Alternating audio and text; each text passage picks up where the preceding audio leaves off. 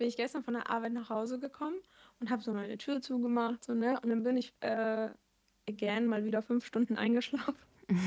Fühle ich. Also ich bin, glaube ich, um 15 Uhr eingepennt, bin halt um 20.30 Uhr oder so, bin ich wieder aufgewacht, also kurz vor 21 Uhr auf jeden Fall. Und äh, dann habe ich mich ja fertig gemacht, weißt du ja. Und dann bin ich duschen gegangen, auch alles fein.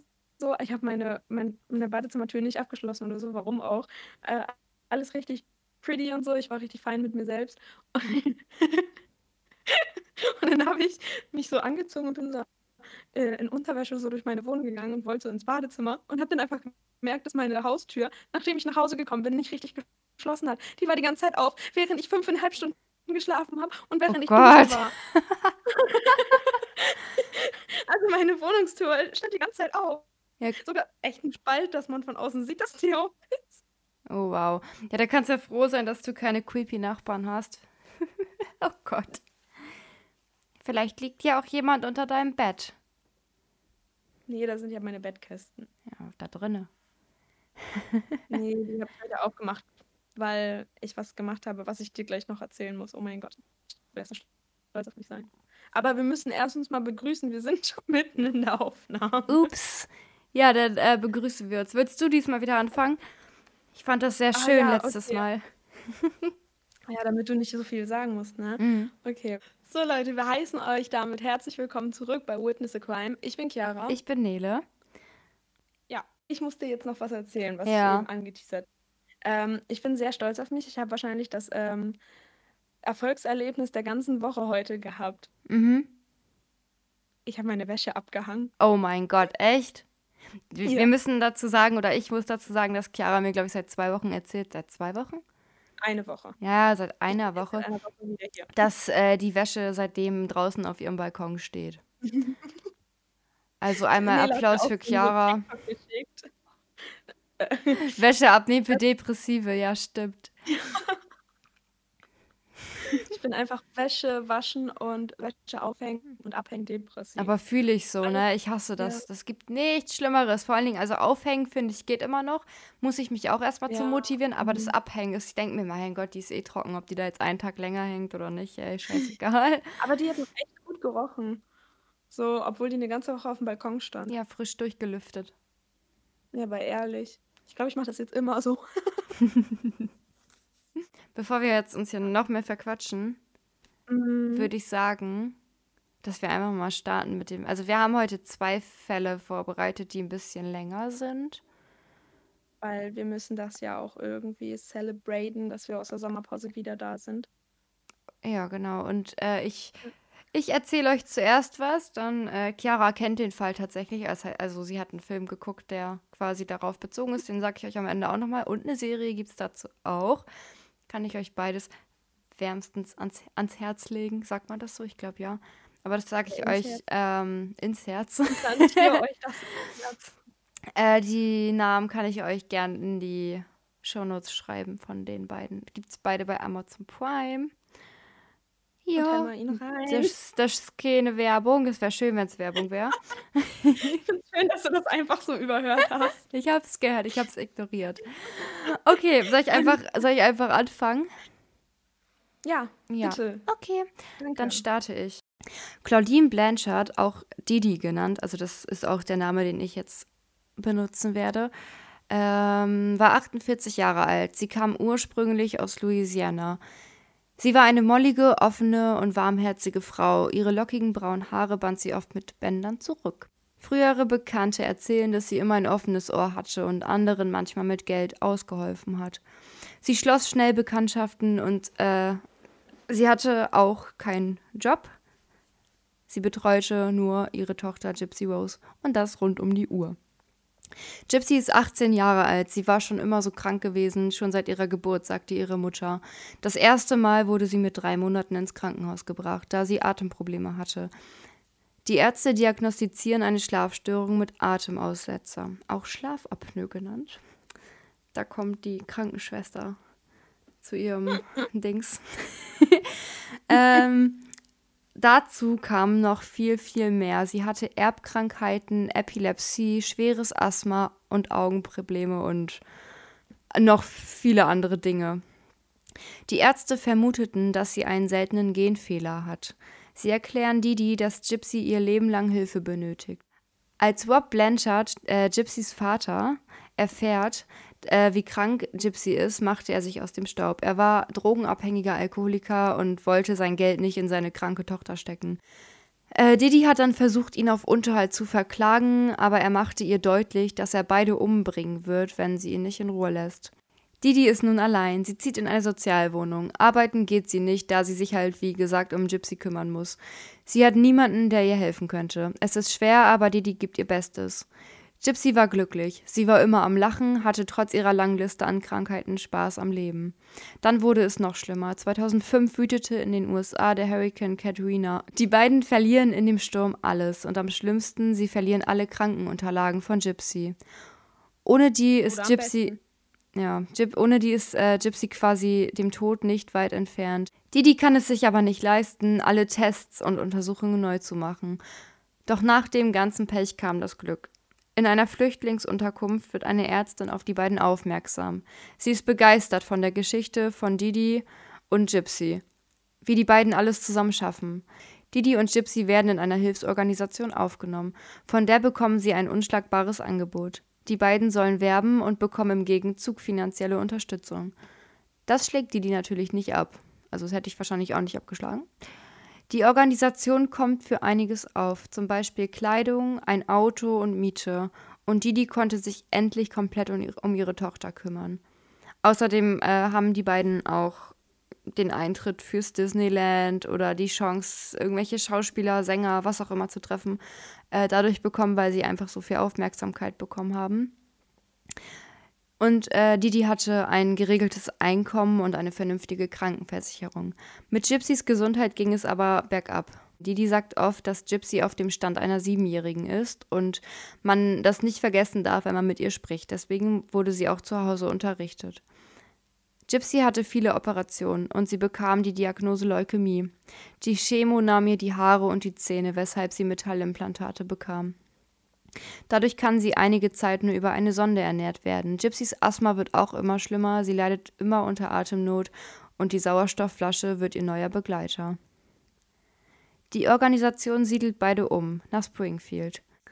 Eine andere Organisation schenkt den beiden ein Haus. Die zwei werden richtig bekannt in der Stadt. Besser kann es eigentlich nicht laufen. Nur Gypsys Gesundheit wird halt immer schlechter. Auf und, ein Auf und Ab zwischen schönen und schlimmen Momenten. Einige Jahre später passiert es.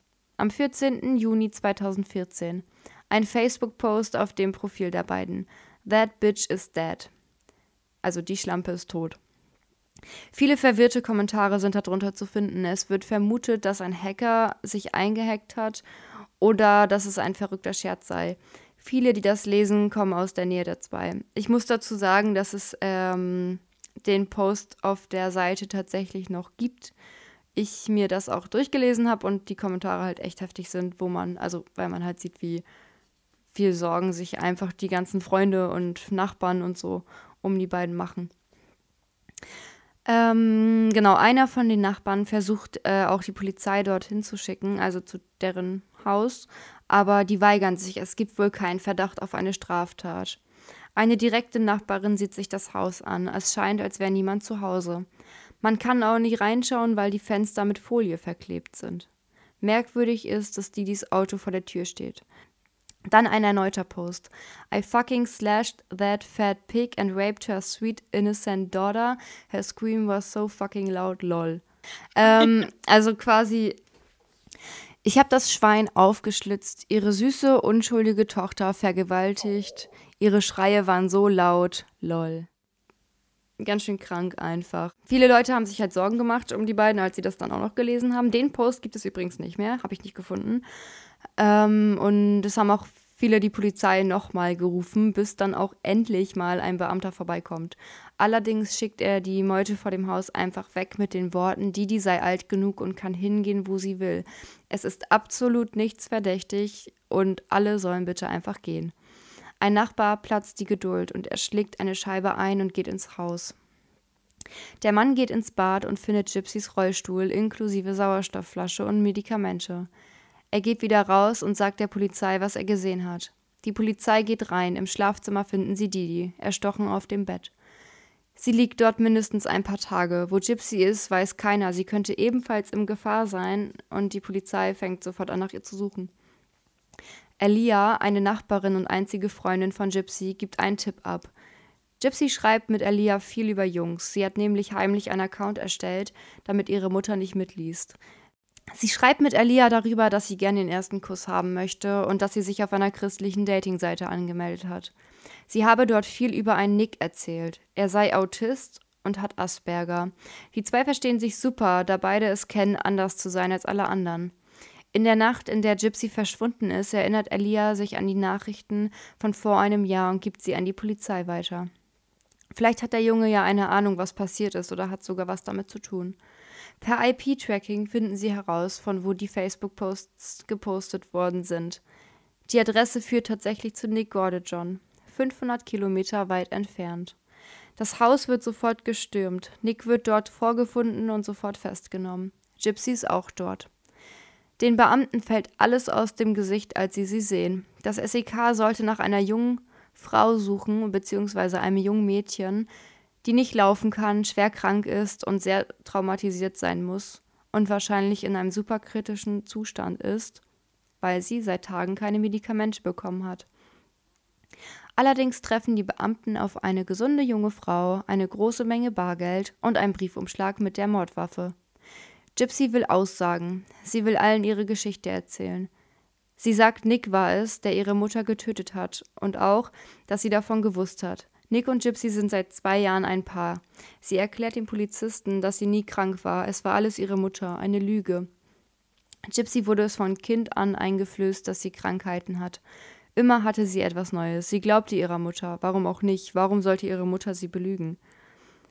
Doch als sie älter wurde, merkte sie, dass etwas faul ist. Sie zweifelte alles an, aber andererseits fragte sie sich auch, warum ihre Mutter das tun sollte. Ich meine, ich glaube, wenn meine Mutter mir irgendwie sagen würde, dass ich irgendwas habe, würde ich sie wahrscheinlich auch glauben, wenn ich jung wäre. Ähm, Na, nicht immer. Wäre sie ja, also wenn, wenn sie gesund gewesen wäre, wäre ja auch alles einfach einfacher für die beiden gewesen. Und Gypsy sah einfach irgendwie keinen Sinn da drin, warum sie das tun sollte. Eines Tages äh, ließ Didi alle Scheiben abkleben, damit keiner reinschaut.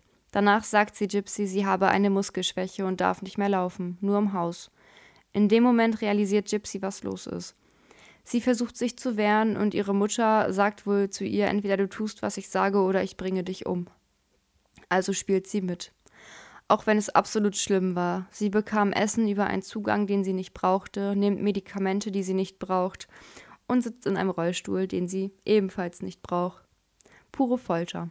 Aber sie hat so Angst vor ihrer Mutter. Einmal vertraut sie sich einem Mann im Internet an. Der Mann ist 35 und auf einer Convention entführt er Gypsy auf ein Hotelzimmer. Didi findet die beiden und mühelos überredet sie ihn, Gypsy laufen zu lassen. Sie erzählt ihm, Gypsy sei geistig so zurückgeblieben, dass sie nicht weiß, was sie erzählt. Didi hat sogar einen gefälschten Ausweis dabei, der zeigt, dass Gypsy minderjährig ist. Der Mann hat natürlich Angst und flieht. Danach behandelt Didi Gypsy grausamer als eh schon. Sie wird geschlagen und gedemütigt. Didi trichtert ihr ein, dass beide im Gefängnis landen, wenn einer mitbekommt, was die beiden den Menschen vorlügen. Dann trifft sie Nick. Auf einer Dating-Plattform, auf einem geheimen Handy, lernen die beiden sich kennen. Sie verlieben sich. Am liebsten würde Nick Gypsy besuchen. Gypsy erzählt ihm aber alles, warum das nicht geht. Nick ist erschüttert, er will sie retten. Die beiden planen eine Entführung, aber Didi merkt, dass da was nicht stimmt. In ihrer Verzweiflung gesteht Gypsy ihrer Mutter ihren Freund und sagt, dass sie ihn heiraten will. Didi rastet total aus. Gypsy gehöre nur ihr. Sie bekommt die Prügel ihres Lebens. Ihr ist klar, ihre Mutter muss weg. Für immer. Sie fragt Nick, ob er ihre Mutter auch für sie töten würde. Er sagt ja. Die beiden verabreden sich zu Plan B. Gypsy soll alles vorbereiten in dieser Nacht. Sie packt ihre Koffer und legt Mordwerkzeuge und Kabelbinder bereit. Es ist mitten in der Nacht und Gypsy ist im Bad und hört die Schreie ihrer Mutter. Sie schreit um ihr Leben und ruft Gypsys Namen. Gypsy hört weg. Sie hält sich die Ohren zu, bis es ganz still ist. Gypsy und Nick fahren zu ihm. Dort bekommt Gypsy ein schlechtes Gewissen. Ihre Mutter liegt dort nun alleine. Sie will nicht, dass ihre Mutter dort verwest und nie gefunden wird. Sie setzt die Facebook-Posts ab. Ihr war nicht klar, dass man so die IP-Adresse und so auch den Standort des Mörders bzw. der beiden rausfinden kann. Was natürlich ziemlich dumm ist, weil, also, soweit kann man ja schon auch denken eigentlich. Aber naja.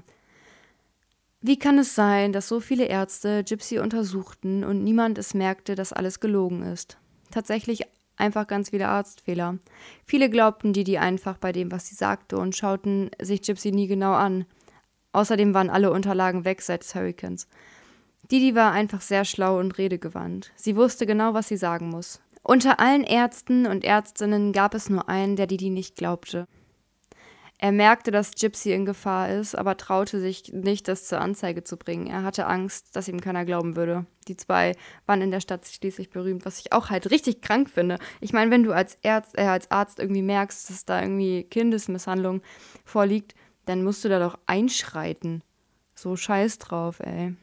Ja. Ich meine, das, naja.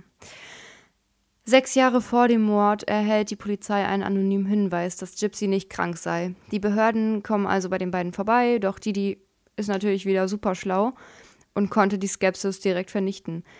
Sie sagte, sie wechselte so oft den Arzt, weil sie so Angst hat, dass äh, ihr Ex-Mann die beiden findet. Und sie schreibt den Namen von Gypsy auch immer anders, weil, ja, aus dem Grund. Einfach damit der Mann sie nicht findet. Didi hat eigentlich alles gefälscht. Sogar Gypsys Alter. Sie war zu dem Zeitpunkt nämlich schon 24 Jahre alt und nicht 18. Man fand sogar drei Ärzte, die Gypsy als Baby wegen der angeblichen Atemaussetzer untersuchten und äh, sagten, dass sie halt vollkommen gesund ist. Also Didi hat halt richtig nach einem Arzt gesucht, der ihr irgendwie glaubt, ich weiß nicht, ob ihr schon mal was von dem Münchhausen-Syndrom gehört habt. Das ist eine schwere psychische Störung, bei der die Patienten körperliche Erkrankungen vortäuschen oder absichtlich hervorrufen. Das gibt aber auch noch eine Sonderform, das ist das Münchhausener Stellvertreter-Syndrom oder Münchhausen bei Proxy-Syndrom. Und dabei schädigen die Betroffenen nicht sich selbst, sondern anderen. Meistens sind es halt Mütter, die ihre Kinder verletzen und krank machen. Anschließend lassen sie sie ärztlich versorgen und kümmern sich aufopferungs aufopferungsvoll um sie.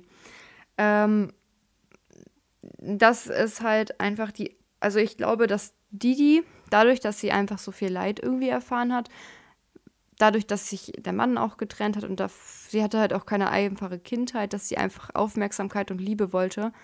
Und die hat sie sich halt über ihre Tochter quasi, was halt ziemlich krank ist, äh, geholt und quasi auch das einfach ausgenutzt, dass sie alles bekommt, was sie möchte von diesen Organisationen. Und sie hat halt gemerkt, dass es funktioniert und dann hat sie immer weitergemacht und es wurde immer schlimmer und Gypsy war halt am Ende die, die wirklich gelitten hat darunter. Aber naja, ähm, Gypsy machte in der U-Haft eine Entgiftung der ganzen Tabletten, weil sie hat so viele Tabletten bekommen die ganzen Nebenwirkungen, dass ihre Zähne ausgefallen sind, das kam alles von irgendwelchen Wechselwirkungen. Die Haare, die hat ihre Mutter ihr abrasiert, weil sie ja angeblich eine Chemo hat und sie ja sowieso ausfallen. Und viele Krankheiten waren gar keine Krankheiten. Viele Krankheiten oder Symptome, die sie hatte, waren Nebenwirkungen oder Reaktionen von den ganzen Tabletten, die sie halt bekommen hat. Sie hat immer Tabletten bekommen, sie hat nachts, sogar wenn sie geschlafen hat, hat die, die ihr irgendwelche Tabletten über ihre Magensonde, beziehungsweise PEG war es ja, äh, gegeben. Ihrem geistigen Alter war sie ja angeblich nicht entsprechend. Sie war ja angeblich im Kopf wie eine Siebenjährige, das stimmt nicht. Sie war gebildet und sie wusste genau, was um sie herum passiert und verhielt sich wie eine 24-jährige Frau sich halt verhält. Aber warum hat Didi das alles gemacht? Das habe ich ja gerade schon gesagt, wahrscheinlich wegen Aufmerksamkeit aber vor allen Dingen wegen ihrem Ex-Mann Rob Blanchard. Er war weder, wie am Anfang erwähnt, Alkoholiker oder nahm Drogen, er war ein ganz normaler, nicht krimineller Mann. Er und Didi lernten sich damals in der Kirche kennen, die beiden waren sehr jung. Didi floh kurz vorher von ihrem gewalttätigen Vater und die beiden verliebten sich sofort unsterblich. Also zumindest verliebte sich Didi unsterblich. Er fand sie nämlich schon auch ganz toll am Anfang, aber dann war sie plötzlich ungeplant schwanger. Ich muss dazu sagen, dass äh, er 17 Jahre alt war damals. Das war halt aber früher so, dass man dann auch geheiratet hat und Rob Blanchard war ein vernünftiger junger Mann und hat sie dann auch geheiratet, aber nur auf, wegen der Tatsache, dass sie halt schwanger war.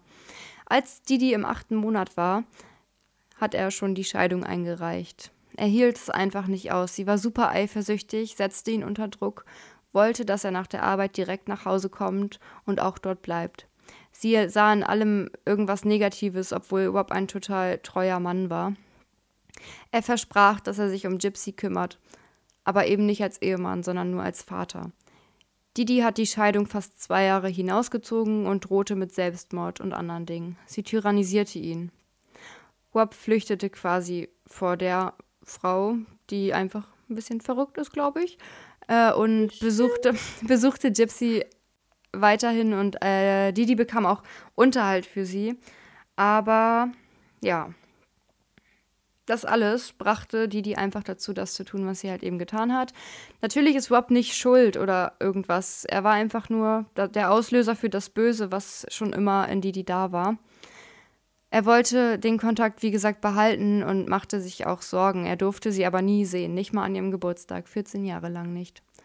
Als er von der Tat hörte, fuhr er sofort zum Haus. Er wurde festgenommen und fiel aus allen Wolken, als er hörte, dass er als Tatverdächtiger gilt. Außerdem war er entsetzt und brach zusammen, als er hörte, was Didi in Springfield über ihn erzählt hatte. Als stell, dir mal vor, stell dir mal vor, du fährst irgendwo hin, weil du so dir voll Sorgen um deine Tochter oder so machst. Ja, und dann, und, ja, und dann. Und am Ende kommen die an, sie sind doch alkoholabhängig und Drogen. Sie haben doch sogar ihrer Frau gedroht, dass sie sie umbringen. Das ist es ja noch. Aber er ist halt, ja, ja, schon krass. ähm, als er seine Tochter das erste Mal dann gesehen hat, ist er halt einfach zusammengebrochen, weil er das gar nicht wahrhaben konnte. Weil er ja auch immer dachte, sie sei krank und er durfte sie halt nie sehen und jetzt wusste er, warum er sie nie sehen durfte und es war halt einfach alles gelogen. Gypsy und Nick kommen vor Gericht. Ein Psychiater diagnostiziert bei Nick Gordejohn eine Borderline-Störung und eine Schizophrenie. Trotzdem wird er wegen Mordes zu lebenslanger Haft verurteilt. Mit Gypsy wurde ein Deal ausgehandelt. Wenn sie ihre komplette Geschichte offenlegt, auf schuldig plädiert und gegen Nick aussagt, entgeht sie der lebenslangen Haft. Sie willigt ein. Sie bekommt zehn Jahre wegen Mordes mit bedingtem Vorsatz. Ja. Da muss ich aber was sagen. Eigentlich war es erst Mord ersten Grades und die beiden hätten eigentlich die Todesstrafe bekommen. Finde ja, ich aber, aber nicht cool. Nee, same, das meine ich, weil so Strafe muss sein, pipapo. Aber wenn man mal überlegt, aus welchen Gründen sie gehandelt Deswegen, genau, deswegen haben die, war es dann auch am Ende kein Mord ersten Grades. Aber ich finde zehn, Jahre halt trotzdem und für Nick 25 Jahre, gut, ne, für ihn ist nochmal weniger Notwehr, aber für Gypsy, sie wollte doch einfach nur frei sein. Ja. Ja, und da aber sie sagt, sie sagt halt selber, sie möchte, also sie möchte lieber zehn Jahre im Gefängnis sein, als ihr Leben lang weiter mit ihrer Mutter zusammenzuleben. Also es war es hier das quasi ja wert. Und ich kann es, einerseits finde ich es schon heftig, so, ne, also, aber man muss sich mal, also man kann sich, glaube ich, nicht in diese Situation versetzen, aber wenn man einfach sich das vorstellt, ich kann es irgendwo verstehen, dass sie so reagiert hat und dass ihr einfach das alles zu viel wurde. Aber ich weiß nicht, ob das hätte sein müssen, dass sie sie umbringt. Also sie hätte halt auch einfach aufstehen können und weglaufen können, weil sie konnte ja laufen. Aber ich glaube, sie hat sich auch einfach nicht getraut. Und ich meine, wenn dir seit, dem, seit du ein Baby bist, jemand mhm. einredet, dass du krank bist, dann hast du auch einfach mhm. einen Knacks. Nicht ja, nur einen. Ja, schon, aber hm. ich habe ja letztens äh, noch einen Film, ich weiß gar nicht, ob ich das erzählt habe, noch einen Film geguckt über das Thema. Nur, dass es nicht auf Gypsy angelehnt war, aber halt so, halt in der Art halt. Und da hat am Ende die Tochter mhm. ähm, sich selbst frei bekommen und die Mutter kam halt ins Gefängnis. Ja, das ist doch an äh, welcher Film ist in das? In Psychiatrie. Oh, ich weiß nicht mehr, wie der hieß. Ist das nicht Run? Genau, aber der, von der Story her, ich habe den ja gesehen und die Serie mhm. auch, finde ich, dass es von der Story her ist es darauf angelehnt und inspiriert. Ja, angelehnt. Genau, aber, aber die äh, Serie und auch das Ende nicht. Die Serie ähm, von Amazon Prime wie heißt die denn nochmal? Ähm, The Act heißt die. Die kann ich euch halt mhm. echt empfehlen, weil die ist wirklich, das ist halt genau diese Geschichte. Klar, es ist alles noch ein bisschen ausgeschmückt und nicht genauso passiert wie in der Serie, aber die ist echt ist das, mega gut. Ist das mit der Schauspielerin von The Kissing Booth? Yep. ja, dann, ja, dann ist das das, was ich. Genau. Ähm, Und der Film, wie gesagt, Run heißt der. Den gibt es, glaube ich, bei Netflix. ja, Amazon nee, Amazon. auch, ne? Der ist halt auch so ein Ja. bisschen inspiriert davon. Der ist auch so richtig geil. gut. Mhm. Das wollte ich erzählen, aber ich spoilere hier keine Enden, wenn Nele euch den Film empfiehlt. Guckt ihn euch auf jeden Fall. Ich glaube, der ist auch kostenlos. Die Serie äh, kann man, muss man kaufen, aber die ist nicht, ist nicht teuer. Also es lohnt sich halt auf jeden Fall, finde ich. Aber ich habe noch ein Fragezeichen, was das Ja. äh, Münchhausen von Proxy-Syndrom angeht. Und zwar machen die das klar ja zum einen Teil, um ähm, ja, so ein bisschen Anerkennung pipapo zu bekommen. Aber zum anderen Teil machen sie es ja auch, weil sie äh, ihre Tochter zum Beispiel nicht verlieren wollen. Die wollen die bei sich immer an sich gebunden haben. Weißt du, was ich Mhm. meine? Deswegen durfte sie ja auch nicht zur Schule gehen und so. Ja, ja, und da verstehe ich dann aber wiederum nicht, äh, warum die dann tatsächlich, äh, wenn das alles eskaliert, dann die Kinder, also es ist ja jetzt bei Gypsy nicht der Fall, aber gab es halt auch schon, dass sie dann das Kind umgebracht haben. Dann hast du es ja im Endeffekt selber von dir, also Ja. abgetrennt. Ich weiß es nicht. Ich verstehe das Also auch nicht. Also ich finde es halt einfach irgendwie heftig, wenn man sich das vorstellt. Also selbst der Anwalt von Gypsy sagt, dass er sowas Heftiges noch nie gehört hat. Und Ja, ne? eigentlich. Deswegen, ich, ich, kein Plan. Ich bin da ein bisschen sprachlos. Falls ihr den Ja. Fall gekannt habt, dann herzlichen Glückwunsch. Äh, Falls nicht, dann könnt ihr uns ja mal eure Meinung dazu gerne schreiben. Wie ihr den findet, Äh, wie, auf was ihr Fall dazu sagt. Ja, bitte nicht auf Wikipedia. Wikipedia sind wir noch in Verhandlungen. Ja. Wollen wir eine rauchen gehen? Ja, wollte ich auch vorschlagen, so nach meinem äh, halben Liter Eisschokolade habe ich schon Bock, eine zu rauchen. Bis gleich. Bis gleich. Wir sind wieder da. Live on stage bei Witness a Crime, deinem neuen Radiosender des Vertrauens. So, Sorry. So, wir sind bereit für dich, Chiara. ja, ich, ähm, ja, los geht's. ich möchte euch heute nämlich äh, einen wahrscheinlich etwas längeren Fall vorstellen, den mir selbst, als ich damals aus Zufall auf diese Dokumentation, um, also auf die dieser Fall auch mit, also meine Ausarbeitung basiert, äh, gestoßen bin, sehr nahe ging. Und deshalb möchte ich vorweg einmal eine Triggerwarnung aussprechen. Denn in diesem Fall geht es um eine brutale Vergewaltigung, die sich im Dezember 2012 in Indien zugetragen hat. Ich werde hier den genauen Tathergang sehr detailliert beschreiben. Deshalb für alle die, die so etwas nicht hören können, wird Nele euch bestimmt so nett wie sie ist, ähm, die genaue Zeit in die Shownotes packen, genauso wie einige Links von Organisationen für Opfer von sexueller Gewalt. Also, ähm, in Indien ist es tatsächlich lieber gesehen, wenn man einen Jungen auf die Welt bringt. Doch Asha und Badri Singh bekamen eine Tochter. Sie nannten sie Yoti, was so viel wie das Licht oder Leuchten bedeutet. Sie liebten ihre Tochter über alles, obwohl jeder sie ja so ein bisschen verurteilt hat dafür, dass sie ein Mädchen auf die Welt gebracht haben. Schon von Kindesalter auf war es Jottis, ich schätze mal wohl möglich größter Traum, einmal Ärztin zu werden. Doch ihre Eltern sagten ihr, dass dafür kein Geld da ist, denn Jotti ist nicht in den finanziell besten Verhältnissen aufgewachsen. Doch damit wollte Jotti sich nicht abfinden. Sie bat ihren Vater darum, das für ihre Hochzeit gesparte Geld dafür zu verwenden, ihr Studium zu finanzieren. 2006 bat Jottis Mutter deshalb einen engen Freund der Familie darum, Jotti zu unterrichten. Weil in Indien ist es auch nicht unbedingt so häufig, dass Frauen Bildung bekommen. Ja. Autsch.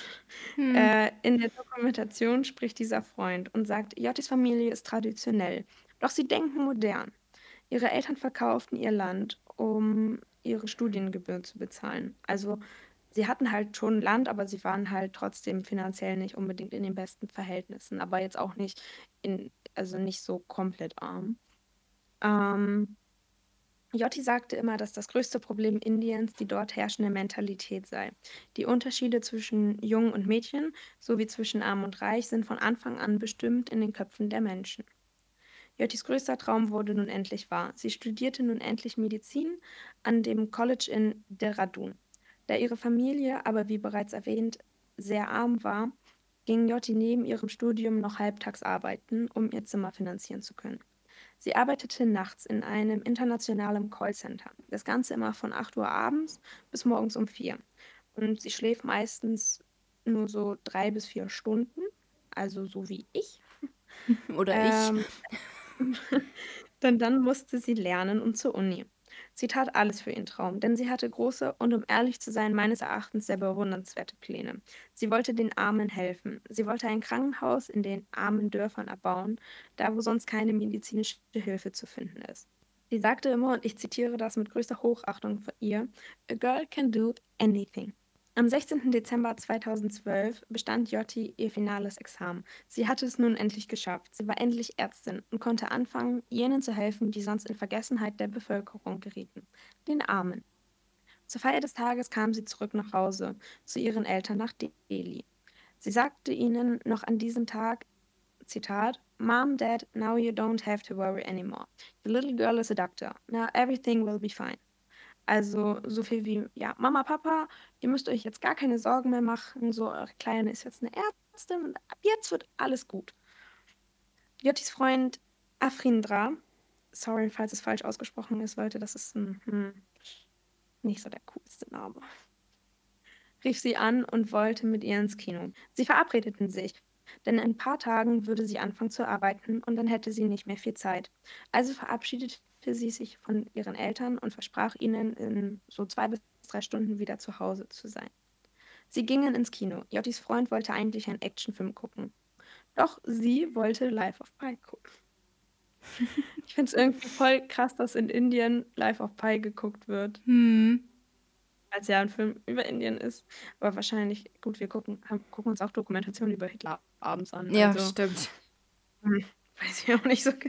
Keine Ahnung. Auf jeden Fall entschieden die beiden sich dann auch für Life of Pi. Zur selben Zeit in einem Teil von Delhi, den wir hier in Deutschland als Drittes Reich bezeichnen würden oder als Slums, trafen sich sechs Freunde: Mukesh und Ram Singh, Vinay Sharma, Pavan Gupta, Ashkai Thakur und Juvenil. Er war der Jüngste mit gerade mal 17 Jahren. Äh, sie alle kannten sich durch die Brüder Mukesh und Ram Singh. Die beiden besaßen nämlich einen Bus. Das gibt es tatsächlich in Indien häufiger, dass man einen eigenen Bus besitzt, denn dort sind solche Privatbusse an der Tagesordnung und sozusagen deren Beruf, was keine Lüge ist, denn für viele war es deren Haupteinnahmequelle. Und auch hier war es so. Die jungen sechs Männer arbeiteten nämlich auch alle in diesem besagten Bus. Als Ram Singh gegen 17, 18 Uhr nach Hause kam, sagte er zu seinen Freunden, lasst uns kochen, ich habe Alkohol gekauft. Und er trank. Laut seinem Bruder Mukesh war es eher so ein hartes Betrinken, wo ich hier schon einmal intervenieren muss, denn das ist keinesfalls eine Ausrede und subjektiv von mir betrachtet finde ich es auch einfach unverschämt, das als Ausrede nutzen zu wollen. Danach wollten die sechs Freunde feiern gehen, denn sie hatten etwas mehr Geld den Tag über verdient, also im Bus. Und sie fuhren also gemeinsam mit dem Bus los, zurück zu Jotti und ihrem Freund. Der Film war nun vorbei und die beiden wollten sich einen privaten Bus nach Hause nehmen, denn die waren durchaus günstiger als zum Beispiel ein Taxi. Als sie den Bus von den sechs Freunden sahen und dieser auch noch anhielt, stiegen sie ein. Die beiden dachten, dass die fünf Jungen, die im Innenraum saßen, ebenfalls Fahrgäste waren, denn Mukesh Singh fuhr den Bus. Als Jotti und ihr Freund nun in dem Bus saßen, schalteten die sechs Freunde jedoch plötzlich das Licht aus. Sie schlugen auf Jottis Freund ein, bis dieser hilflos zwischen den Sitzen lag. Jotti schrie währenddessen die ganze Zeit um Hilfe. Ram Singh soll daraufhin zu Mukesh, der immer noch fuhr, gesagt haben, Zitat, Don't stop the bus, keep driving. Nun schlugen sie auch auf Jotti ein und zogen sie ans Ende vom Bus, zu den hinteren Sitzen. Dort wechselten die Freunde sich gegenseitig ab und, ver hm? Und vergewaltigten sie alle brutal. Dieses ganze Szenario dauerte laut Aussagen der Täter 15 bis 20 Minuten, wobei es für Jotti sicherlich eine niemals endende Ewigkeit war. Zuerst vergingen sich Juvenil, der jüngste der Gruppe, und Ramsing an Jotti, danach Akesh und die anderen. Einer von ihnen steckte seine Hand in den Körper von Jotti, um genau zu sein in ihren Anus, und zog etwas Langes aus ihr heraus. Ihr könnt es euch bestimmt schon denken, aber was er da rausgezogen hat, war nichts Geringeres als ihr Darm, ihre Innereien, um genau zu sein. Denn ihr könnt euch auch sicherlich denken, dass sich ja nicht nur ihr Darm verschiebt, sondern alle Gedärme, da sie miteinander verbunden sind. Im Zuge der Misshandlungen wurde die junge Frau mit einer Eisenstange gefoltert. Sie erlitt dabei schwere Verletzungen. Den Ärzten zufolge deutete das Ausmaß ihrer Genitalverletzungen darauf hin, dass sie mit einem stumpfen Objekt, wohl der Eisenstange, gewaltsam penetriert wurde. Nach Berichten der Hindustan Times habe der jüngste Täter den austretenden Darm des Opfers regelrecht herausgerissen. Einer von ihnen rief daraufhin nun, sie ist tot, schmeißt sie schnell aus dem Bus. Zuerst versuchten die Jungen es bei der Hintertür, aber diese öffnete sich nicht. Also zogen sie Jotti nach vorne und werften sie von dort aus aus dem Bus. Daraufhin fuhren die sechs auf direkten Wege nach Hause. Aber auf dem Weg wickelten sie Jottis Darm noch ein und warfen ihn ebenfalls aus dem Bus. Nach zehn Minuten waren die sechs Freunde wieder zu Hause und sie versprachen sich gegenseitig, dass niemals jemand etwas sagen würde. Und würde die Polizei doch auf ihre Spur kommen, würde niemand die Namen der anderen nennen. Zu Hause angekommen merkten sie, dass der ganze Bus voller Blut war. Surprise. Ja, wen wundert das? Ja, vor allem, dass sie es erst zu Hause gemerkt haben. Daraufhin putzten Akshay und der Juvenil den Bus. Im Nachhinein erzählten die Täter in der Dokumentation noch, dass wenn Jotti und ihr Freund nicht gegen sie ja, gekämpft hätten, also sich nicht gewehrt hätten, sie sie auch gar nicht vergewaltigt hätten. Ich sagen musste, das ist, glaube ich, der größte Schwachsinn. Ja. Ich bin ein bisschen emotional bei dem Fall, Entschuldigung. Zu der Zeit, als die sechs Freunde zu Hause ankamen, lief ein Mann Patrouille und hörte leise Hilfeschreie. Er fand Jotti und ihren Freund. Er erzählte auch, dass ca. 30 bis 35 Männer gafften, allerdings niemand half, obwohl er mehrfach nach Hilfe bat. Nach einer Zeit kam ein Rettungswagen und fuhr die beiden ins Krankenhaus. Das mag sich jetzt eventuell echt schlimm anhören, aber damit ihr euch ungefähr vorstellen könnt, wie Jotti in etwa aussah, der Mann, der die beiden fand, sagte aus, dass sie wie eine Kuh aussah, wie diese aussieht, wenn sie ein Kalb auf die Welt bringt. Und für alle, die das noch nicht gesehen haben, ich denke mal, ihr könnt euch in etwa vorstellen, dass es kein schöner Anblick ist. Im Krankenhaus wurde Jotti sofort operiert und der Chirurg sagte, Zitat, ich praktiziere seit 20 Jahren und mir kam noch nie ein Fall wie dieser unter. Ein Fall, bei dem normalerweise alle Funktionen des Körpers hätten gar nicht mehr funktionieren dürfen. Wirklich niemand verstand, warum und wie sie noch leben konnte. Durch Überwachungskameras konnte die indische Polizei den Bus ausfindig machen und somit auch Ram Singh und seine Freunde. Die ganze Vergewaltigung löste in Indien einen Riesenprotest aus, denn Tausende von Menschen gingen schon am nächsten Tag auf die Straßen zu dem, zum Demonstrieren. Jotti wurde der Grund und auch irgendwie das Gesicht gegen sexuelle Gewalt und Vergewaltigungen. Und wurde halt bevor, also ihr Name wurde sehr, sehr lange nicht bekannt gegeben und deshalb bekam sie den Namen Indias Daughter. Auch wenn sie es am Ende leider nicht überlebte. Sie verstarb 13 Tage nach der Vergewaltigung am 29. Dezember 2012. Es war tatsächlich das erste Mal, dass junge Menschen auf die Straße gingen in Indien. Die ganzen Demonstrationen nahmen schnell Gestalt an und eskalierten auch sehr schnell.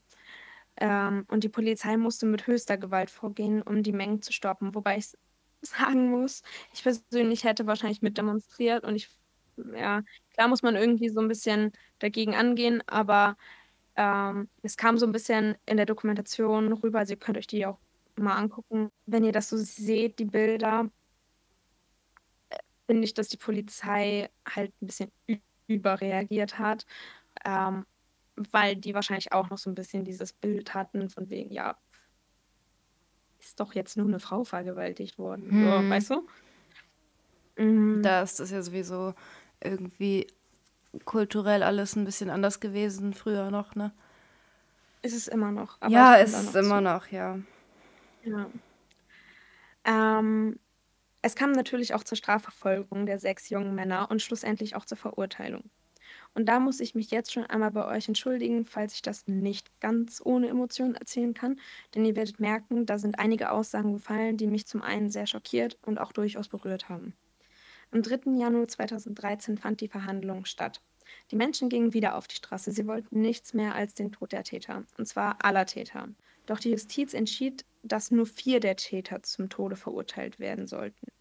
Sie wurden wegen Mordes, Gruppenvergewaltigung, versuchten Mordes, unnatürlichen Verstößen, Raub, Vernichtung von Beweismaterialien, Verschwörung und Entführung angeklagt.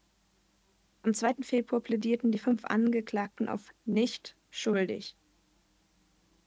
Am 10. März 2013 wurde Ram Singh, der Hauptangeklagte, in einer Einzelzelle der Haftanstalt Tiha erhängt aufgefunden. Da gab es noch ein paar, ähm, wie heißt das, äh, Untersuchungen, ob das jetzt so ganz natürlich war oder ob das halt ein Mord war. Aber am Ende kam raus, dass er sich wohl selbst umgebracht hat, wobei die Familie von Jotti tatsächlich denkt, äh, nicht die Familie von Jotti, die Familie von Ram Singh ähm, immer noch denkt, dass das halt ein Mord war und das halt ein bisschen ungerecht fanden, dass da niemand für verurteilt wurde. Mhm. Mhm. Am 31. August 2013 wurde der Juvenil, der zum Tatzeitpunkt noch minderjährig war, zu drei Jahren Haft verurteilt. Ja, es ist ja mal gar nichts. Eben. Jetzt weißt du auch, was ich meine mit, ich kann das nicht so ganz unemotional machen. Am 13. September verkündete äh, das mit dem Fall vertraute Gericht das Urteil. Alle übrigen vier Täter wurden, wie eben schon erwähnt, zum Tode verurteilt. Der Vorsitzende Richter sagt in der Urteilsbegründung, dieses Verbrechen fällt eindeutig in die seltenste der seltensten Kategorien und erfordert die exemplarische Bestrafung mit der Todesstrafe. Da einer der Täter allerdings ein sogenanntes Gnadengesuch beim indischen Staatspräsidenten einreichte, verschob sich die Hinrichtung der vier ja, verschob sich die Hinrichtung der vier. Punkt. Am 17. Januar 2020, und das ist jetzt ja auch erst eineinhalb Jahre her, wurde das Gnadengesuch meines Erachtens zum Glück vom Präsidenten Ramnath Kovind abgelehnt. Die Hinrichtung aller vier Verurteilten wurde schließlich am 20. März 2020 um 5.30 Uhr zur indischen Zeit im Tiha-Gefängnis durch Erhängen vollzogen. Und nun sage ich euch, was mich so im Zuge der Verhandlungen echt sauer gemacht hat und auch, auch emotional werden lassen hat. Ich muss auch dazu sagen, ich habe bei der Doku damals und jetzt auch tatsächlich beim Ausarbeiten des Falls ein paar Mal geweint. Einfach weil ich irgendwie so sauer Kennst du kennst das, Nele? Ja. Einfach weil ich so sauer wurde. Ach, weiß ich auch nicht. Aber was mich so sauer werden lassen hat, war nämlich der Fakt so, dass die Verteidiger der Sechs irgendwie genauso wie die Täter dachten. Also es fielen Sätze wie We have the best culture. In our culture there is no place for a woman. Und von den Tätern kam auch keinerlei Reue, im Gegenteil. Da wurde noch gesagt, dass man ja nicht nur mit einer Hand klatschen kann. Mann, also, ich, ich frage mich immer, was denken, also die Männer, die sagen das ja, das, also ne, es sind ja Männer, die das sagen, aber die mhm. wissen schon, dass ihre Mutter eine Frau ist und ohne diese Frau wären die gar nicht auf der Welt. Ja. Aber auch, wie gesagt, ja, die Täter haben halt gesagt, so ja, man kann halt nicht mit einer Hand, also nicht nur mit einer Hand applaudieren, man braucht da zwei Hände für, was für die halt so viel bedeutet wie, ja, die Frau muss es ja auch irgendwie wollen, weil ja. klatscht ja mit. So. Und ähm, ich habe auch viele Zitate ausgelassen. Sie aber wollte das bestimmt, dass man ihr den Daumen rauszieht. Ja. Aber wie gesagt, also ihr könnt euch und auch du, Nede, wenn du Lust hast, die Dokumentation mal angucken. Die ist le also leider auf Englisch für alle äh, englisch nicht gut begabten Menschen, sorry. Ähm, aber es ist schon hart. Also ihr müsst da schon ein bisschen Nerven für haben. Da wird auch vieles ähm, ja nachverfilmt. So die Szenen im Bus Nachgestellt, zum meinst du? Genau, ja. Ja. Ähm, und ich finde es auch irgendwie halt auch einfach nicht so fair dem Opfer gegenüber und auch den Hinterbliebenen gegenüber, wenn man den Tätern für solche sinnfreien Kommentare eine Plattform bietet. Also dass die auch diese Kommentare mit in die Doku gekommen sind. Klar, es wirft das Licht, wie es auch sein sollte, auf die Täter, aber ähm, man muss halt irgendwie auch immer noch mal überlegen, die Eltern von Jotti, die leben noch. Ja. Und die bekommen das mit, dass die Täter so ohne Reue sind. Ja. ja für also, die ist das Ahnung, wahrscheinlich das Schlimmste, was je passieren konnte, ey. Ja, ich habe auch, muss ich ehrlich sagen, einiges ausgelassen. Also nicht vom Fall an sich, sondern in der Doku ähm, werden auch die Eltern der Täter tatsächlich befragt und die verleugnen das die ganze Zeit. Und ich wollte den der, der Täterseite tatsächlich gar nicht so die Aufmerksamkeit schenken. Nee, es, Da gehört das nicht mit verdient. dazu, aber das in diesem Fall, finde ich, ist da einfach, ähm, ist das nicht gerechtfertigt. Punkt. Und was ich halt noch so schlimm finde, trotz den Demonstrationen, die halt damals dann stattgefunden haben, wird noch heute alle 20 Minuten eine Frau in Indien vergewaltigt. Hm. Da ist keine Änderung gewesen. Ja, selbst wenn, was bringt das, ne? Wenn die, das Mindset da so ist, dass Frauen da nichts wert sind. Ich meine, das ist ja schon in Europa krass, ne? Aber da ist äh, ja noch heftiger. Und das äh, war mein Fall. Das war tatsächlich, äh, es hört sich jetzt falsch an, aber mein Lieblingsfall. Also nicht, weil das eigentlich bisher der einzige Fall ist, der mich so krass emotional berührt hat. Hm. Also der ist mir schon seit damals, auf jeden Fall habe ich die Doku gesehen, Anfang 2020 oder so. Also die Doku ist tatsächlich 2015 rausgekommen, wo die Täter noch gar nicht verurteilt waren. Ähm, also doch verurteilt schon, aber halt noch nicht. Ähm, da, in der Doku sieht man nicht, dass die noch Gnade gesucht gehabt hatten, gehabt hatten und dass die ähm, dann halt am Ende äh, erhangen wurden. Das, äh, Gibt es nicht auch einen Film darüber? Ist das nicht auch verfilmt worden? äh, ja, India's Daughter heißt der Film. Mhm.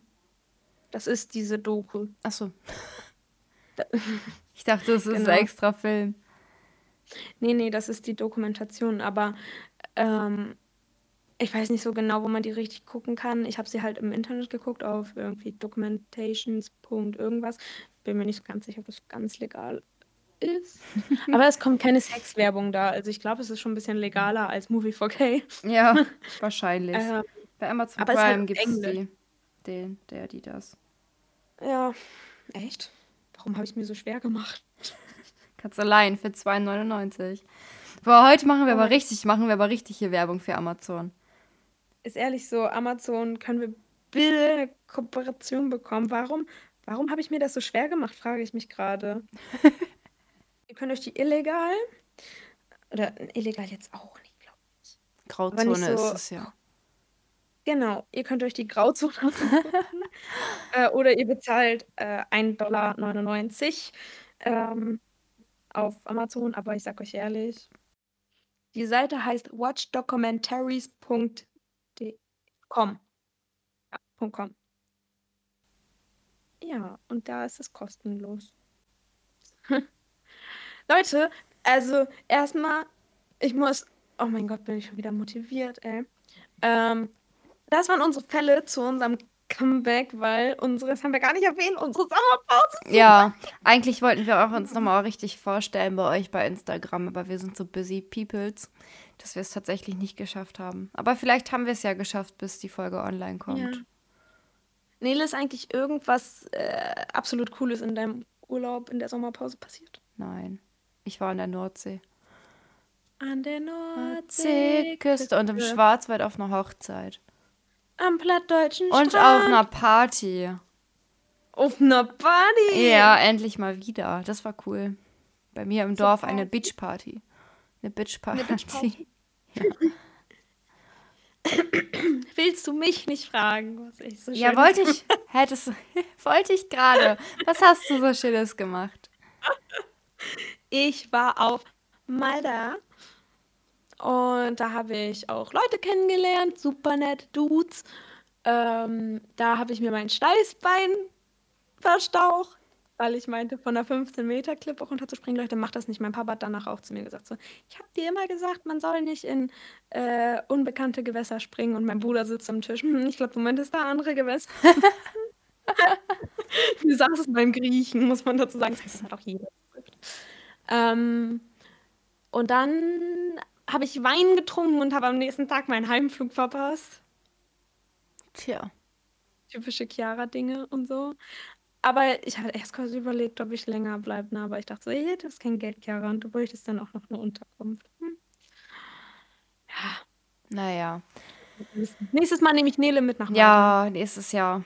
Lass mal nächstes Jahr. Und danach war ich zu Hause und habe ich Nele gesehen. Haben wir eine Kanutour gemacht, äh, Kajak. Ja, oh Gott, das war richtig anstrengend, ey.